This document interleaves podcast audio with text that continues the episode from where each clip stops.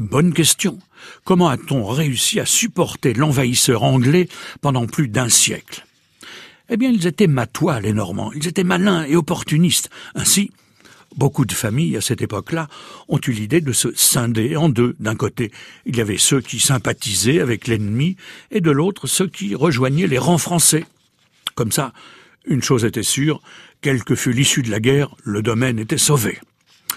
C'est dans les campagnes qu'il faut chercher la vraie résistance à l'anglais, parce que la misère avait été accrue par la guerre, une misère qui a peut-être été plus noire encore que la peste qui avait autrefois crucifié la province. Et en plus de cela, les Anglais redoublaient de maladresse. Au début, ils avaient été des occupants. Ensuite, ils se sont transformés en bandes. Alors les soldats sont devenus des soudards et les soudards des pillards. Ben oui, il n'était pas agréable de vivre dans un village durant ces temps troubles, parce que les raids ennemis ne prévenaient pas. En conséquence, les bourgades se sont dépeuplées et couvertes de ruines.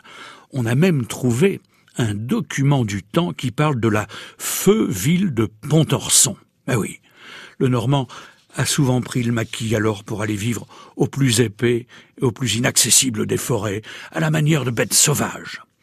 Rien d'étonnant à ce qu'il existe aujourd'hui encore, par-ci par-là, des lieux baptisés Godons.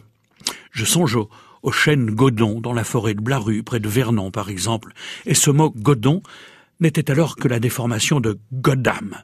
Goddam, c'était le juron anglais par excellence. Goddam signifiait maudit de Dieu, damné de Dieu. Ah, euh, ils n'ont pas laissé que de bons souvenirs, les bourreaux de notre petite Jeanne d'Arc.